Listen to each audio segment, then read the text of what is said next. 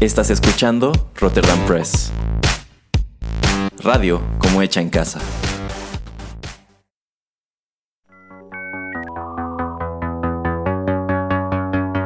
TechPili. El programa en donde analizamos la tecnología de manera relajada y divertida.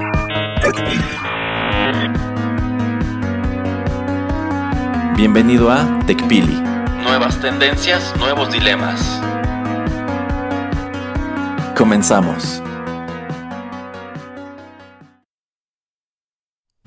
Hola, ¿qué tal amigos? Bienvenidos a la emisión número 50 de TechPili, nuevas tendencias, nuevos dilemas. Los saluda Juanito Pereira a través de los micrófonos de Rotterdam Press.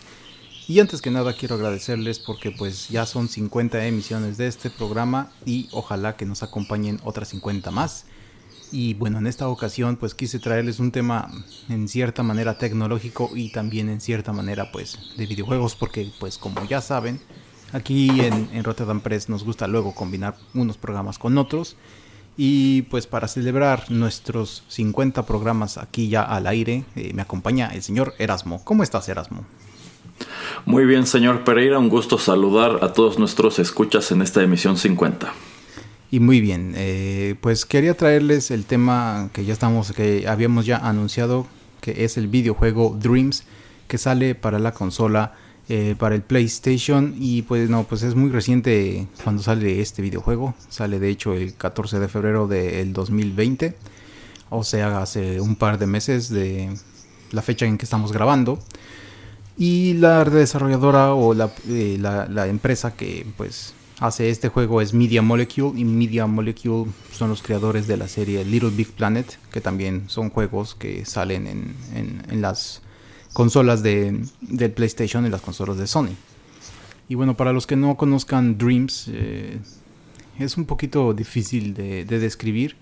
Es más que un videojuego, es yo creo una herramienta y la gente que trabaja en la empresa Media Molecule lo describe como una herramienta como para crear cualquier tipo de arte, de diseño, de actividad de arte digital. Y bueno, aquí podemos tener música, podemos tener también eh, algunos cuadros que tú puedes hacer, pinturas y lo más importante, puedes hacer tu propio videojuego. Entonces, cuando ustedes se pueden meter a, a, este juego o se meten a su canal de YouTube, van a ver toda la inspiración que la gente ha tenido y pues no pueden ir desde juegos de aventura tipo Zelda, RPGs, juegos de carreras, lo que ustedes quieran hacer, ustedes lo pueden crear en Dreams. A mí se me hace una idea súper interesante que le están dando pues eh, una herramienta, eh, una manera muy fácil al usuario de poder producir sus propios juegos. Entonces, pues como tema positivo de este programa Erasmo quería traer eh, a colación esta empresa y este videojuego y, no sé cuáles han sido tus primeras impresiones acerca de Dreams. Bueno, pues yo creo que Dreams es el tipo de producto en el cual hubiéramos estado muy interesados cuando éramos niños y cuando seguramente a muchos de nosotros nos entró la espinita de, bueno, pues a mí me gustaría hacer mi videojuego. Y recuerdo muy bien que pues la revista Club Nintendo en alguna ocasión recibió una carta de, pues si a mí me interesara hacer videojuegos, ¿dónde debo estudiar o a dónde tengo que ir? Y recuerdo que por ahí habían mencionado una opción de una pues escuela como de diseño y programación en Estados Unidos.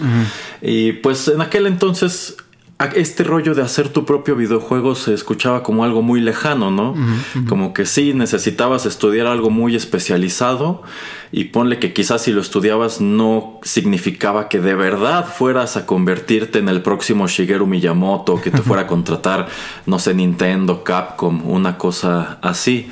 Entonces se me hace padre que existan este tipo de herramientas que vienen como a fomentar ese interés, porque yo estoy seguro que hoy día, así como pues, cuando nosotros éramos niños, de pronto nos surgía esta espinita, yo creo que también hay a quienes les surge y pues probablemente tienen otro tipo de visión sobre qué clase de juego les gustaría hacer, porque pues hoy hay juegos con los cuales cuando nosotros éramos pequeños ni siquiera podíamos soñar. Se me hace muy padre, eh, pues más que nada porque es una herramienta que te permite desarrollar cosas muy, pues ya mucho más sofisticadas, porque vamos, o sea, este tipo de productos, pues desde hace mucho tiempo existen, pero por allí había herramientas con las que podías hacer cosas muy sencillas, como jueguitos de estos tipo del gusano, juegos como de, como de PC muy viejos, juegos tipo quizá de, de 8 bits, pero pues yo creo que está muy padre que surjan este tipo de herramientas que quién sabe, a lo mejor en unos años o quizá no tanto tiempo nos empiezan a arrojar sorpresas, ¿no? No sé exactamente si esta herramienta te permita crear un juego completo que tú después puedas comercializar o puedas compartir con otras personas, pero pues quién, pero si sí, pues supongo que podrías llevarte muy buenas sorpresas de pues cosas que se ponga a inventar la gente, ¿no? Mm, de hecho, esos son los temas que Vamos a traer eh, todo este programa. Todas son preguntas muy válidas las que haces Erasmo. Antes de que se me olvide la empresa que eh, de la que comentaba Club Nintendo que todavía no sé si existe eh, empresa escuela es DigiPen.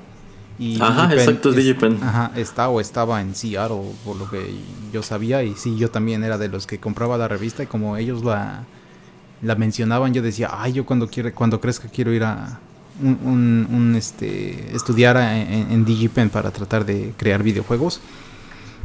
Y sí, eh, el enfoque que le dieron a este juego e, es, lo que está diciendo Erasmo.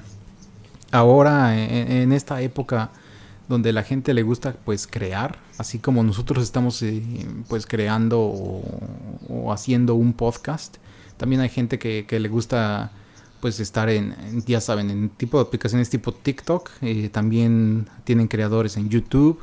Hay creadores en muchos lugares. Entonces lo que ellos estaban buscando era tener un lugar que fuera como el YouTube, pero para crear este tipo de arte digital, este tipo de eh, pues medio digital e interactivo.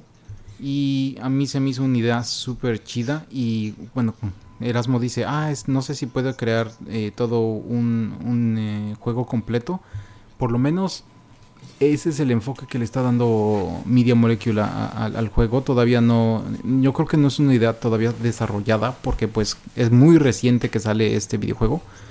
Pero sí, hacia allá van. ¿Por qué? Porque uno ya puede entrar a, la librería de, de cosas que están compartidas puede ver niveles o videos o cosas que la gente está compartiendo en la comunidad de, Dreams. O sea, uno no tiene que entrar a YouTube ni nada, puede entrar simplemente, si tiene el juego, puede entrar a, la comunidad, a la comunidad y ver lo que ha desarrollado la gente.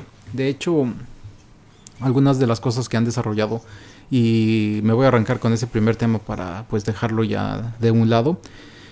Mm, ha habido bastante has visto muchas creaciones, por ejemplo, Pokémon. Pokémon, pero ya en 3D, o sea, y, bien rendereado, digamos. O también alguien tomó a Batman, el, Batman de la serie animada, y lo, y lo hizo bien, digamos, rendereado, y pues le puso a, enemigos, etcétera. Entonces, es como para poder decirte, pues, son cosas que me gustaban a mí, de chico, son cosas que yo nunca he visto que estén hechas de esta manera. Pueden pueden ser realizadas y yo puedo pues poner a, mi superhéroe y también poder poner a los enemigos. Pero yo creo que aquí la pregunta más grande de Erasmo es eh, qué va a pasar con los derechos de autor. Porque por ejemplo cuando tienes este tipo de, de, ecosistema donde puedes estar compartiendo tantas cosas pero que a su vez te cuesta mucho trabajo el crear algo, pues ¿dónde va a quedar, no sé, Warner Brothers eh, va a decir, pues oye, no puedes estar creando un videojuego aunque seas, aunque sea fan art de Batman porque el personaje no te, no te pertenece. Entonces deja de hacerlo o si and y, o si no te meto una demanda o algo por el estilo. ¿Tú qué crees, Erasmo? ¿Tú crees que las empresas se vayan a poner muy canijas o que se vayan a esperar a ver qué es lo que la gente pues crea y tal vez hasta contactar a estos usuarios y llevárselos a, sus propias empresas, a sus propias eh, desarrolladoras de videojuegos. Híjole, pues el señor Pereira ya me ganó la respuesta. Exactamente. Iba a decir que pueden tomarlo desde la perspectiva de la amenaza o de la oportunidad. Porque, bueno, ok, haces un, un videojuego tipo fanfic de Batman y resulta que es muy bueno. Entonces sí, Warner puede tomarlo desde el punto de vista de, bueno, estás utilizando a mi personaje, entonces te voy a enviar una notificación de cease and desist para que, para que lo bajes o para que dejes de, de realizarlo. O en su defecto, pues creo que tu idea está muy padre, pues ¿por qué no te vienes a desarrollarlo bien y juntos trabajamos la idea y le damos un lanzamiento en forma? Yo pienso que la industria se beneficiaría mucho de eso, de tratar como de rastrear este tipo de situaciones y encontrar en ellas oportunidades. Es como pues le ha sucedido a la industria de la música que de repente ha encontrado cosas que pueden explotar en YouTube eh, o sea, intérpretes que de otra manera quizá nunca te hubieras enterado que existían o que podían hacer ciertas cosas.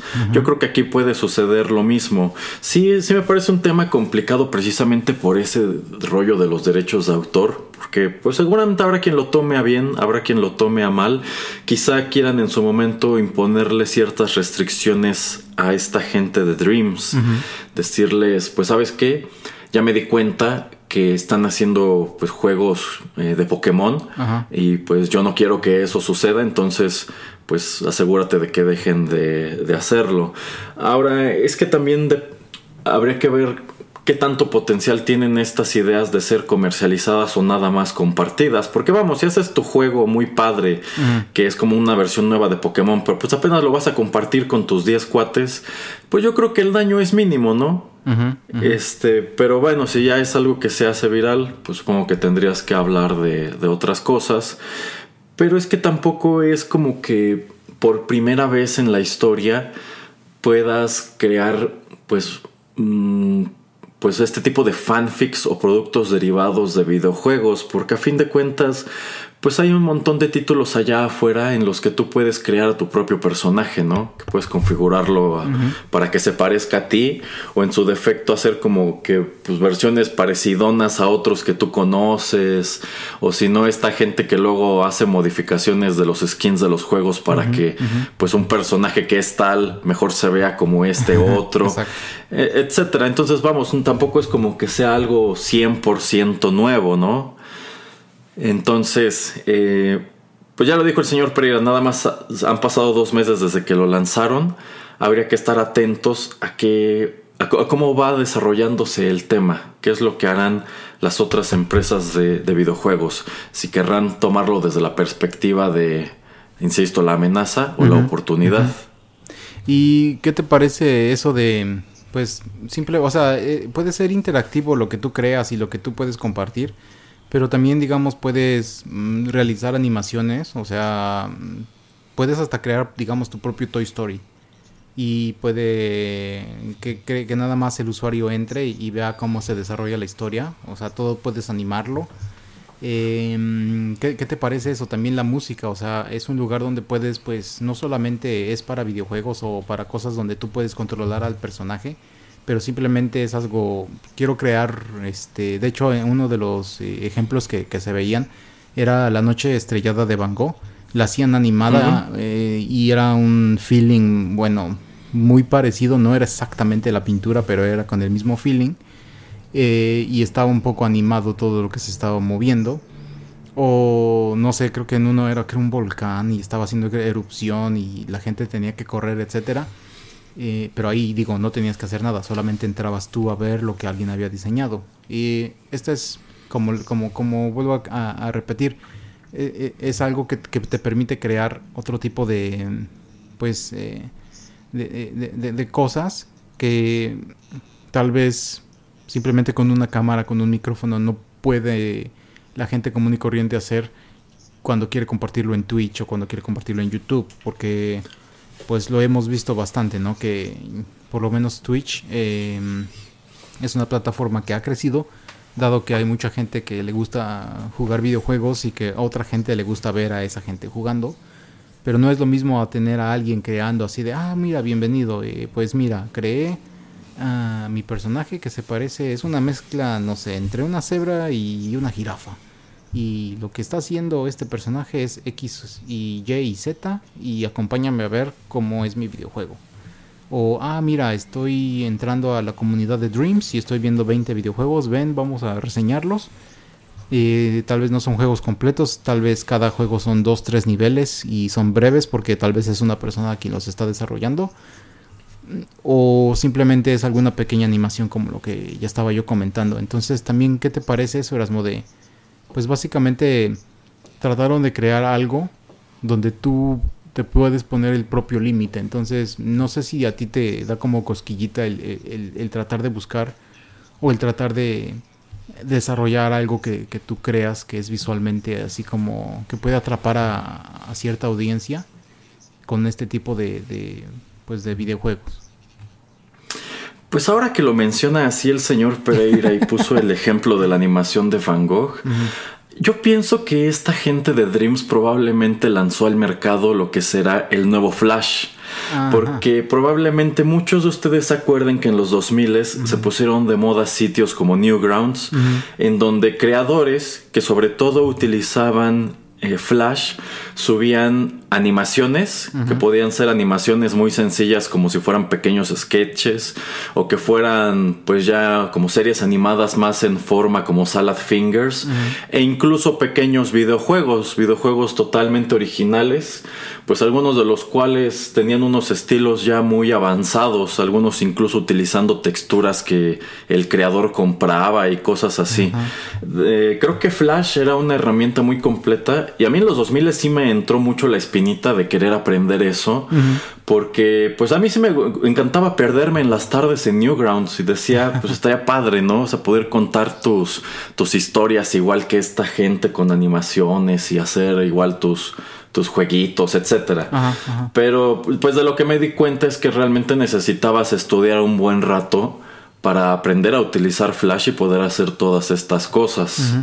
Eh, tiempo con el cual de hecho yo no contaba. Entonces como que lo descarté, dije pues estaría muy padre, pero es que no es una herramienta muy accesible de entrada, pues es una suite que tienes que ver de dónde descargas, quién te la regala o dónde la compras y si la compras es pues igual que toda la paquetería de Adobe es algo muy costoso. Eh, pero bueno, supongo que aquí lo que ellos están dándote es una plataforma mucho más amigable. Ahora, también hay que recordar que pues Flash se prestaba para un montón de cosas, entre ellas, pues que pudieras hacer tus propios fanfics. Yo, por ejemplo, me acuerdo mucho de pues un chico que hacía como sus pequeñas, eh, creo que eran dos chicos y eran de aquí de México y hacían pequeñas animaciones. En una eh, y en varias de ellas utilizaban a personajes que sin duda estaban licenciados como eh, Gandalf y Frodo del Señor de los Anillos, como Chucky de Child's Play y cosas así. Y eran parodias muy cortitas como de dos minutos y muy graciosas. Y no es como que en algún momento, supongo, les haya escrito algún estudio de cine o alguna empresa legal para decirles que dejaran de hacerlo. Porque supongo que a fin de cuentas decían, pues, o, no se enteraron o si se enteraron, pues ¿qué, qué, daño te hace, ¿no? O sea, no, realmente no es que estén cobrando por ello, nada más lo suben ahí a Newgrounds. Y Newgrounds no tenía un esquema como el de YouTube de que te daban pues una parte del dinero que ellos ganaban en publicidad por generar estos contenidos originales. Yo quiero suponer que pues realmente el futuro de Dreams estará muy en base a qué alcance vayan a tener los creadores y qué, eh, qué posibilidad o qué potencial tengan de empezar a comercializar sus creaciones. Ahora, pues por ejemplo, esta animación que comenta el señor Pereira de Van Gogh, pues no necesariamente tuviste que hacerla con esta plataforma de Dreams. Probablemente la persona la hizo con Dreams porque fue la manera más sencilla, pero esta persona bien pudo haber aprendido a utilizar alguna otra suite de diseño, ilustración, animación y hacerla también. Eh, y, pienso que también te puede llevar al otro lado de la moneda, que es, si tú utilizando esta plataforma te das cuenta que tienes como imaginación y creatividad para crear este tipo de contenidos, pues igual y entonces si dices, ok, pues igual y no llego muy lejos creando mi material aquí. A lo mejor sí me convendría ponerme a estudiar este tipo de cosas ya más de manera más profesional y conseguir un trabajo dentro de un estudio o este o en su defecto yo crear mi propio estudio y ahora sí empezar a comercializar mis juegos en lugar en plataformas como Steam. Sí, de hecho, eh, eh, lo que estás comentando acerca del, del, estudio y de la curva de aprendizaje, creo que también es el enfoque de Dreams. Eh, tratar de hacer pues lo más plana, lo más accesible la curva de aprendizaje, que no te tardes tanto en empezar a hacer cosas que pues puedan ser interactivas. Y también digamos que había una gran barrera que mm, existía antes, eh, cuando querías tú entrar a, una escuela de diseño digital, pues en primer lugar el dinero, o sea, son escuelas que, por ejemplo, la de DigiPen, no me acuerdo con la última vez que vi, pero seguramente son escuelas que han de cobrar 40 mil dólares eh, el, año. Y pues imagínate, aparte de eso, tener que pagar para que vivas ahí. Y, digo, saliendo de ahí, no, nadie te va a asegurar que, vas a tener un trabajo en eso.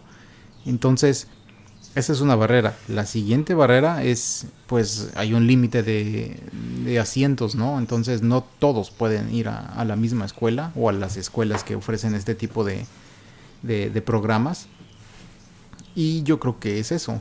Dreams viene a democratizar la creación de videojuegos.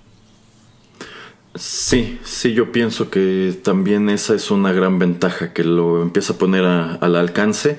Sin duda, escuelas como DigiPen debían ser muy caras cuando nosotros éramos niños Y, y siguen siéndolo. Y es que también, pues me imagino que son carreras que ya están tan especializadas que realmente si tú estudias pues este diseño de videojuegos y no obtienes un trabajo dentro de esa industria, es una carrera que no te va a servir para gran cosa.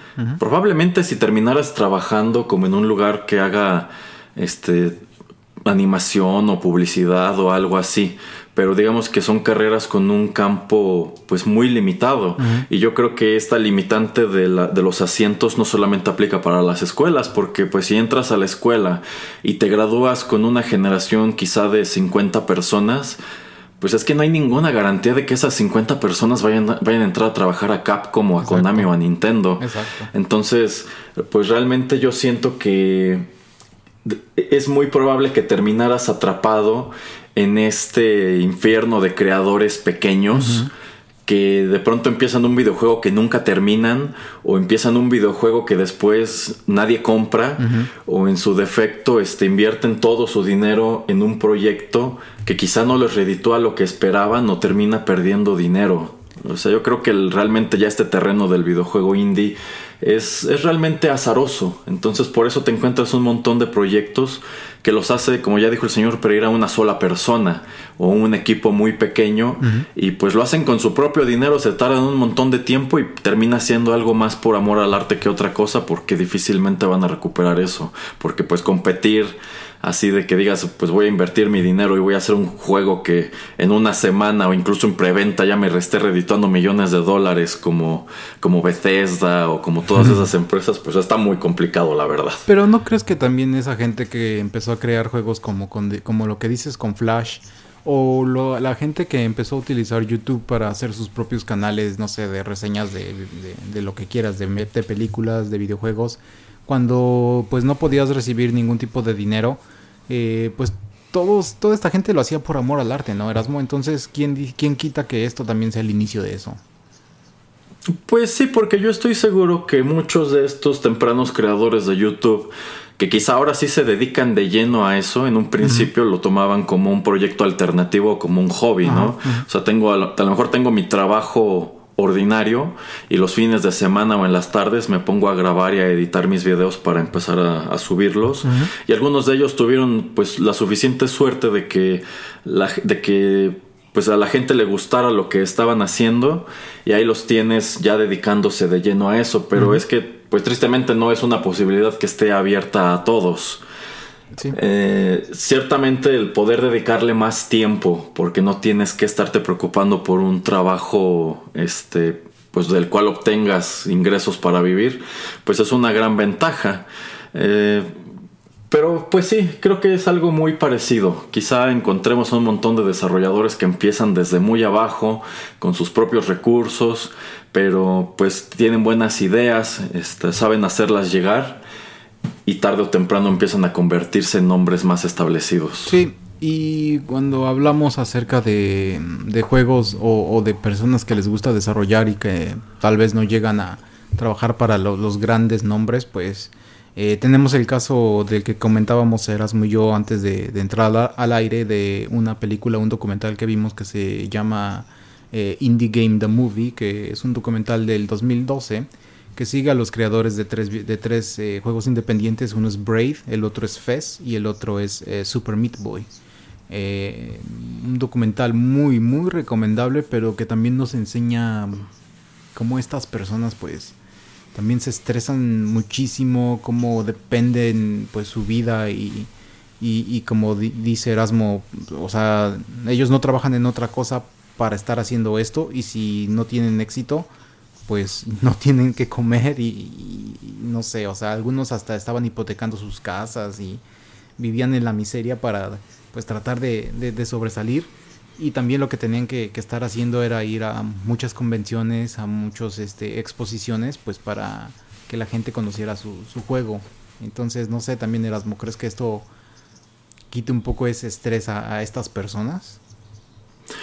Pues yo pienso que en buena medida sí. Yo creo que si los creadores de estos tres juegos, eh, dos de los cuales de hecho fueron muy exitosos en su momento, y, que de hecho creo que el sujeto que hizo Super Meat Boy sigue dedicándose a eso, ¿eh? El que hizo el de el que hizo el de Fez ya no. Él ya se dedica a otra cosa, pero pues a fin de cuentas como que se veía que era una persona muy inestable.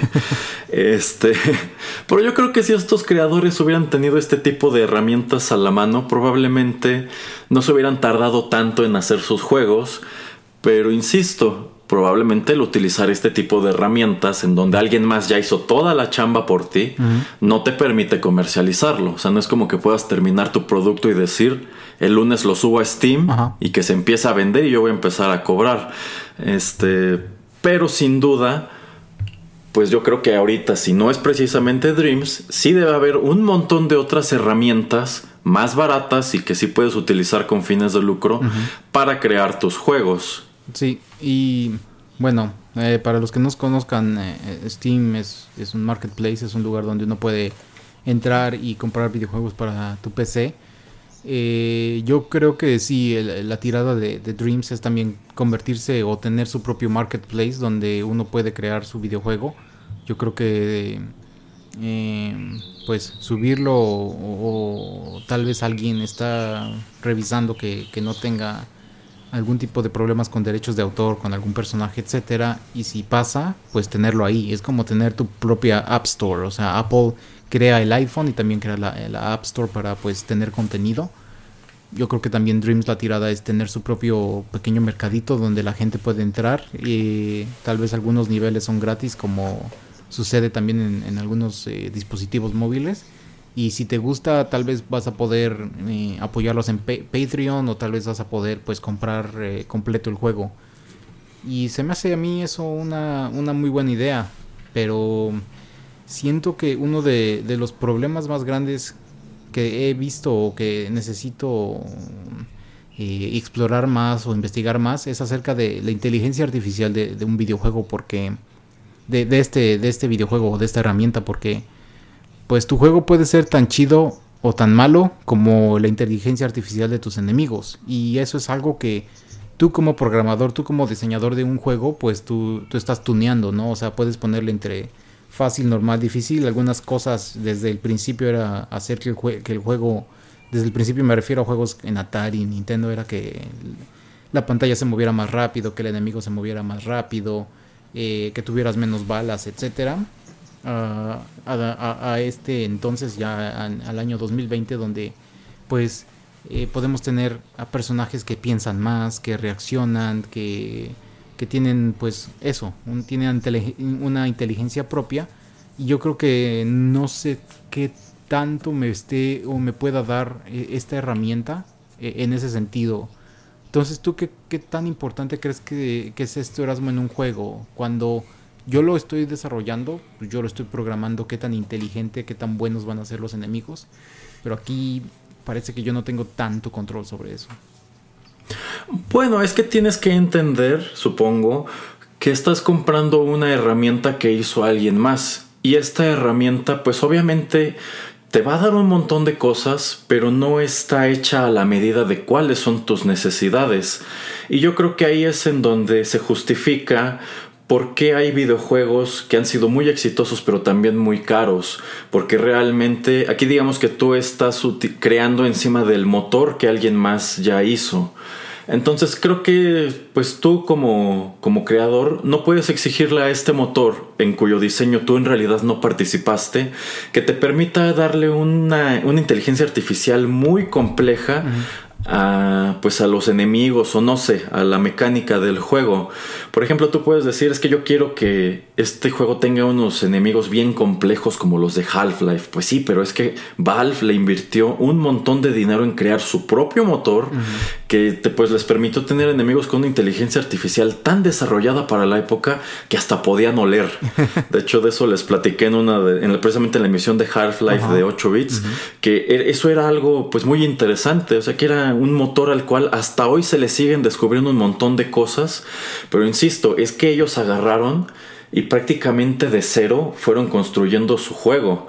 Aquí realmente, pues como te están dando todas las herramientas, como no tienes que estar invirtiendo este, miles de dólares en todo un equipo de programadores, todo un equipo de diseñadores, pues realmente creo que no puedes ponerte muy exigente. Estoy seguro que sin duda te puede proporcionar una inteligencia artificial mucho más sofisticada que cualquier cosa que pudiste haber desarrollado en tiempos del Super Nintendo, ¿no? O del Game Boy. Entonces creo que, pues sí es una herramienta que tú vas a agarrar como principiante yo creo que está bien. Ya si eres un poco más avanzado, pues igual y tienes conocimiento de otras alternativas. A lo mejor te inclinas por esta porque es la nueva, porque es más sencilla o más amigable de utilizar. Pero pues yo creo que realmente muchos juegos que en su momento nos han sorprendido por detalles como la inteligencia artificial, pues es porque también detrás de esa inteligencia artificial hubo mucho dinero y muchísimo tiempo de trabajo. Ahora, en cuanto a lo que menciona el señor Pereira de que tuvieran su propio marketplace, yo creo que esa sería una gran idea. Y podrían manejarlo muy, muy en el estilo de YouTube. ¿Sabes qué? Si tu contenido es si tu juego es 100% original, puedes comercializarlo. Pero si yo me doy cuenta que estás utilizando material de terceros, a lo mejor no personajes, pero que dijiste, ay, pues es que yo quiero que en mi videojuego se escuche el tema de volver al futuro, pues bueno, como ese material ya le pertenece a alguien más, pues tu juego puedes subirlo, pero nada más lo puedes pues mover de manera gratuita, no puedes sacarle un lucro. Creo que podrían manejarlo muy bien de esa manera, igual que ha hecho YouTube. Sí, y yo creo que eso es lo que, lo que están tratando de, realizar. Eh, y otra de las ideas que yo estaba teniendo cuando estaba viendo o, revisando este videojuego es que mm, tal vez es posible que haya varias personas que no estén utilizando el mismo PlayStation, pero que tengan el, mismo juego y que todos estén colaborando para crear un, un mismo juego, porque pues tal vez es muy difícil o te toma mucho tiempo el estar tú haciendo un nivel para, pues para el, jugador. Pero qué tal Erasmo si hay, no sé, 10 personas, como tú estás diciendo, toma mucho tiempo, toma mucho trabajo y poder desarrollar un juego chido. Pero pues qué tal si tengo a 3, 4, 5 amigos y todos empezamos a, a desarrollar, no sé, ay, Erasmo es el que pues sabe eh, desarrollar eh, o dibujar eh, personajes chidos. Ah, pues que él entonces haga los personajes. Ah, no sé, Coque es el bueno para darle historia. Entonces él va a crear una background story y, nos va a llevar del punto A al punto B al punto C. Y nos va a llevar a través de todo esto. Entonces él va a escribir la historia. Ah, tal persona va a hacer esta otra. Va a hacer este, los paisajes porque le, le quedan muy chidos. Y entonces así pues puedes ir teniendo gente. Ahorita lo estoy haciendo o lo estoy diciendo como si estuviéramos especializando o, dándole un trabajo específico a alguien.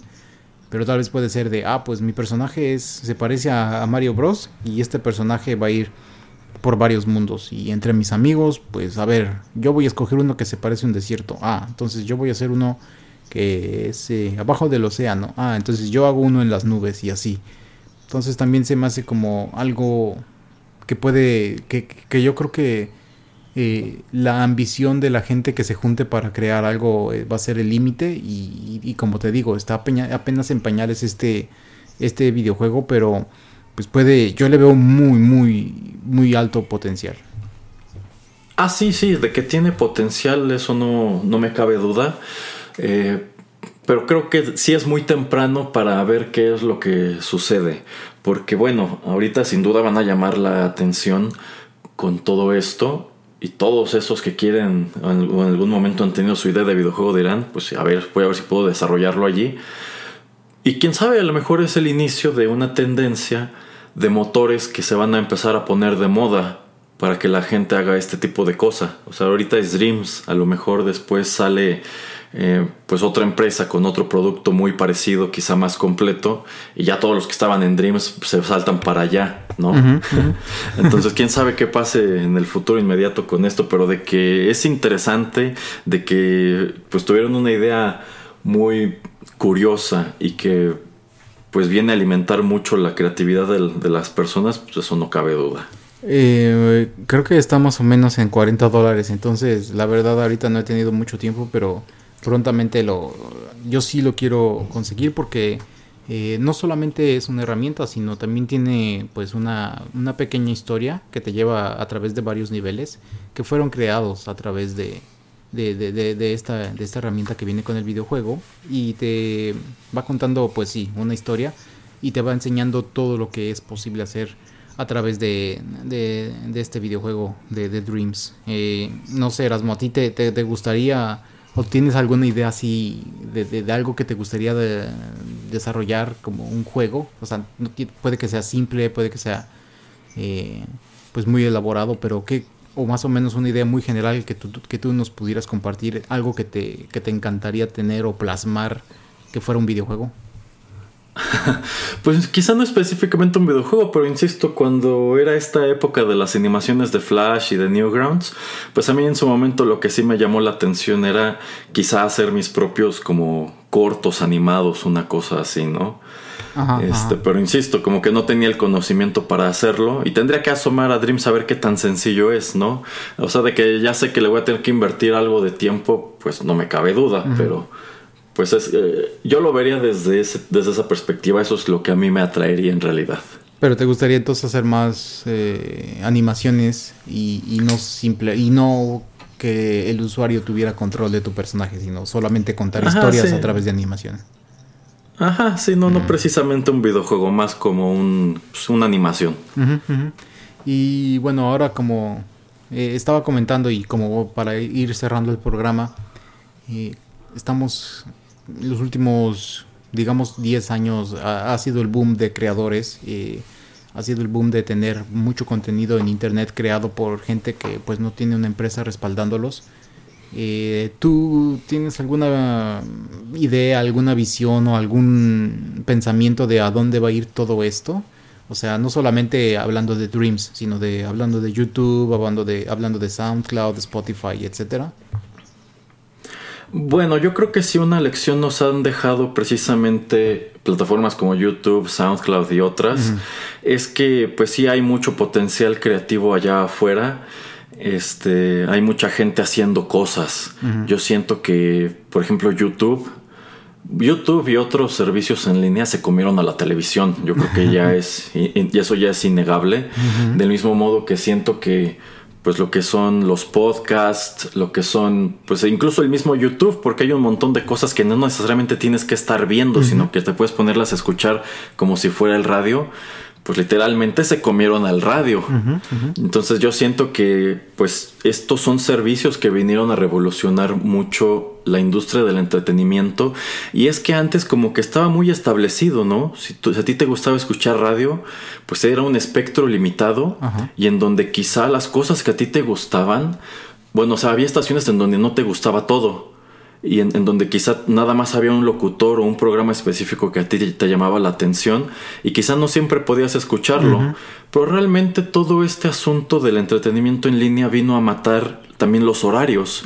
porque ahora si a mí me gusta escuchar las reseñas de tal persona, este, pues no tengo que estar pegado al radio en cierto horario a ver si lo alcanzo a escuchar, sino que pues puedo hacerlo cuando yo tenga tiempo. Nada más, pues voy a buscarlo a SoundCloud, voy a buscarlo a YouTube y no hay y, no pasa nada. y no solamente eso, no solamente lo voy a escuchar una vez, si me gusta mucho, pues puedo ponerlo de vez en cuando o puedo o si se me olvida algún detalle, puedo volverlo a buscar. Entonces yo creo que sí son plataformas que tienen muchas ventajas de este tipo y que también vinieron a quitar como que los nombres que ya teníamos establecidos de quiénes son las personas que crean, cuáles son las opiniones que cuentan y qué es el material al cual pues puedo tener acceso, ¿no? Porque a lo mejor a mí nunca me gustó ver noticias en la televisión, pero de pronto ya encontré a alguien en internet que se puso a hacer por su cuenta su propio noticiero. Este, y bueno, me llama la atención la manera en que lo realiza, la manera en que, en que presenta la información y las opiniones que tiene. Y ya, digamos que pues cambió totalmente el paradigma, ¿no? Y pues nos hemos encontrado casos de este tipo de creadores que se vuelven tan populares que de repente el medio, el, orden establecido tiene que recurrir a ellos. Ah, bueno, sabes que yo te voy a sacar de YouTube y te voy a traer a la televisión. Así es. O yo te voy a sacar de SoundCloud y te voy a pasar al radio. O yo te voy a sacar de, bueno, vas a seguir en YouTube, pero quiero que también una vez a la semana estés en tal programa en las mañanas, etcétera. Entonces yo creo que sí hubo una transformación muy interesante en los últimos 10 años en el entretenimiento a raíz del surgimiento de creadores independientes. Y yo pienso que por allí va a seguir la tendencia. Yo creo que efectivamente eh, Estamos en una época en la cual, por ejemplo, la industria de los videojuegos ya se está atascando igual que Hollywood. Ya quieren hacer el remake de todo lo que tuvo oh, éxito en los 90, ¿no? Y en los 2000. Que el remake del Final Fantasy, que el, remake de los Resident Evil. Y pues primero era como el 2, porque es bien emblemático, pero ya salió el 3. Y como ya hicimos el 3, también vamos a hacer el 4. y dices, pues, ok, vas a rehacer todos tus juegos, Capcom. Este. Entonces creo que realmente sí lo que hace falta son ideas frescas. Creo que estas ideas frescas de pronto van a encontrarse, pues no en desarrolladores de toda la vida, sino en desarrolladores más pequeños, desarrolladores nuevos que tienen otro tipo de, eh, de ideas, pero quizá no tienen los recursos para hacerlas llegar de manera masiva como estas otras empresas. Efectivamente, y luego es lo que sucede. Eh, las empresas ya establecidas como la radio, como la televisión, tratan de adaptar eh, maneras, cosas, chistes, eh, narrativas que utilizan eh, gente que, que, encuentran en, estos canales de, YouTube o estos creadores que, encuentran en Internet. Entonces sí, es, es una época muy interesante para vivir. El contenido que se está creando pues es inmenso y, era uno de esos, eh, uno de esos era los, el motivo por el cual quise traer este tema.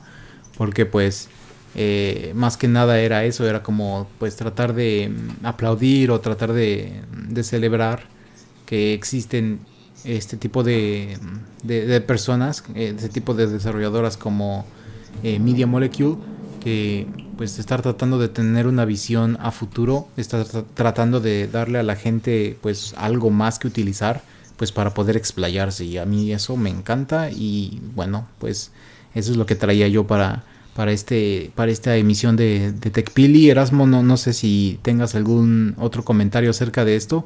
por cierto, hablando de remakes de, los videojuegos, eso es otro tema que quiero mm, traer para yo creo la próxima emisión. Y también hablando de cómo un poquito lo de YouTube o Internet, la gente que ha creado, se ha estado comiendo la radio y a la tele. Y cómo en estos tiempos de pues de tener que estar encerrado y de que pues muchos eventos deportivos, muchos conciertos han sido cancelados. También ese es un tema que voy a traer, pero hasta la próxima emisión de, de, de Sí, bueno, o sea, además del boom de internet, yo creo que los eventos recientes han transformado bastante pues la manera en que la gente está empezando a entretenerse, ¿no? Oh, o sea, yo creo que ahorita pues como dice el señor Pereira, ya se suspendieron un montón de conciertos, pero algunos de esos conciertos se llevaron a cabo de cualquier manera, pues a través de streaming, ¿no? Y yo creo que esto le debe dar ideas incluso a los mismos creadores, así de, bueno, pues tanta gente me vio, Facebook dice que tanta gente me vio, pues igual y tiene potencial hacer este tipo de cosa y podría encontrar la manera de, pues si no cobrar un boleto al precio de un concierto en vivo, a lo mejor cobrar algo más simbólico, ¿no? O sea, quieres, quieres verme, pero no quieres, pero quieres hacerlo desde tu casa y es algo como que igual muy exclusivo, pues a lo mejor te cobran un dólar nada más por el acceso, algo así. Entonces sí creo que también es una bueno, yo, creo que al final de todo esto, muchas personas se darán cuenta del potencial que sigue teniendo el Internet para hacer llegar el entretenimiento y la información a diferencia de lo que ocurría antes, porque yo no me imagino cómo la estaríamos pasando si nada más tuviéramos el canal 5 y el canal 2, una cosa así como hace, como hace 30 años. se llamaban vacaciones de verano y te tenías que chutarte esos canales, por eso te sabes todas las caricaturas que existieron. Eh, algunas de ellas eran muy buenas, hay que reconocerles, pero pues este tristemente precisamente por esta especie de, bueno, por todos estos cambios que ya mencionamos, pues ese entretenimiento específico ha cambiado mucho y yo me temo que ha cambiado mucho para mal realmente. Eh, sí. Bueno, pero eso lo voy a, eso lo quiero traer en, la próxima emisión porque tengo también una dinámica muy divertida que le voy a poner a Erasmo. Eh, que no, no vas a ver qué es, pero es algo muy chistoso que voy a dejar para el final, pero del próximo programa. Y bueno, pero nada más cerrando este, pues yo quiero agradecer a todos ustedes nuevamente por todos estos 50 episodios. Y bueno, pues yo brindo para que sean otros 50 más aquí en los micrófonos de Rotterdam Press. Y no sé, ¿algún último comentario, Erasmo? No, pues muchas gracias al señor Pereira por tenerme en esta emisión número 50 y pues sí, aquí seguimos, seguimos trabajando. Sin duda en algún momento estaremos este, saludando a nuestros escuchas en la emisión número 100 de este programa o de alguno de los otros que tenemos aquí. Así es, ojalá. Muy bien, muchas gracias a todos por escucharnos y hasta la próxima emisión de TechPili. Hasta luego. Bye. Esto fue TechPili nos escuchamos en la próxima emisión para continuar la charla y el análisis de todo cuanto a tecnología se refiere. Te esperamos aquí, en Rotterdam Press.